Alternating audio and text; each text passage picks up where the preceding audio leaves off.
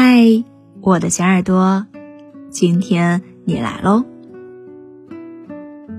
这世间的人间疾苦实在是太多，可惜上天没有给我解救众生的能力，我只能尽我所能去帮助我所遇到的每一个人。这是一位护士朋友曾经对我说过的一段话。他在医院工作，每天上班都能看到人生的百态。有因为水肿走不了路的大叔，硬生生的撑着拐杖，独自一人缓慢行走；有母亲背着孩子，一大早焦急的四处找医生；也有手术室门口无数清楚虔诚的祷告。他们双手紧握，在疾病面前显得太过渺小。令他印象最深刻的是，一位走廊中坐在地上的老人家。在这个互联网横行的时代，他仿佛被世界淘汰。他没有手机，早上早早的坐公交来到医院挂号。不曾知道号会提前开放，也早就网络预订满了。这位老人不知道该怎么办，只好坐在走廊角落里，默默漫无目的的等待。一等就是一天，还要遭受着别人的白眼。也就是这一次过后，他每天都会想：假如自己有一天老去，亦或是年迈的家人来到医院，会不会也因此遭受到别人不好的对待？所以自那以后，一旦有老人来到就医，他就会像家人一般耐心的为他讲解就医的每一个步骤。他希望能尽自己的力量，让老人家至少能感觉到一丝温暖，而不是人间的冷漠。不知道你有没有看过一部电影，叫《送你一朵小红花》。这部电影诉说了三个被疾病折磨的家庭，有为儿子筹钱治病的父亲，瞒着妻子和儿子在外独自做代驾。对别人点头哈腰，只为多赚一点小费。在家人聚会上，一提到孩子，在外不惧风雨吹打的父亲，在亲戚朋友面前大哭。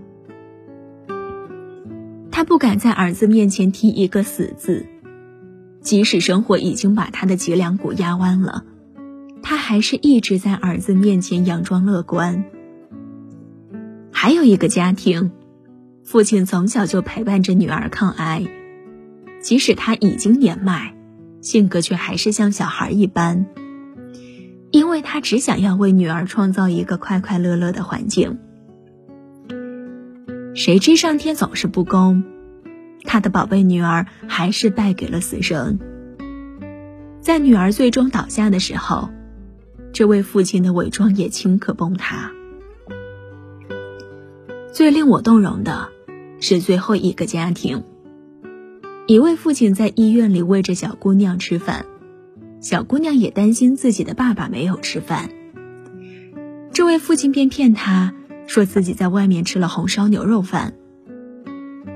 可是小姑娘不知道，为了给她化疗，给她买合适的假发，父亲早已花光了所有的积蓄。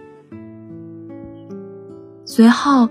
镜头重新转到了医院前的一个台阶，是刚刚那位父亲，他独自一人坐在那里，手中拽着女儿去世前留下的假发。他看上去一直在强忍着什么，直到有人以他女儿的名义，为他点了一份红烧牛肉饭。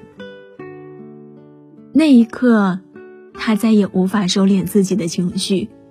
一边流着泪，大口大口的吃着饭，一边抬着头，看着这世间的人来人往。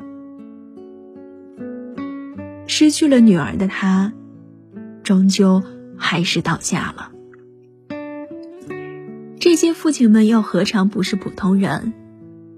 但在疾病和孩子面前，他们扮演着坚强的戏码，崩溃到头却又无可奈何。大家都说要活得有尊严，但在看不到的角落里，很多人为了温饱、健康，拼尽了全力，再想顾及尊严又谈何容易？而他们又是谁的父母，谁的另一半，谁的子女？小时候为作业烦恼，以为长大后就可以快乐，但是压力随之而来。二三十岁时，以为自己早已看遍了世界的形形色色，经历了无数的人情世故，早已熟悉这世间的规则，但看到伤感的电影还是会流泪，也依旧看不得人间疾苦。我永远记得我之前看过的一句话：有些人什么都不做，却拥有了所有；而有些人善良上进，人间疾苦却一样也没有放过他。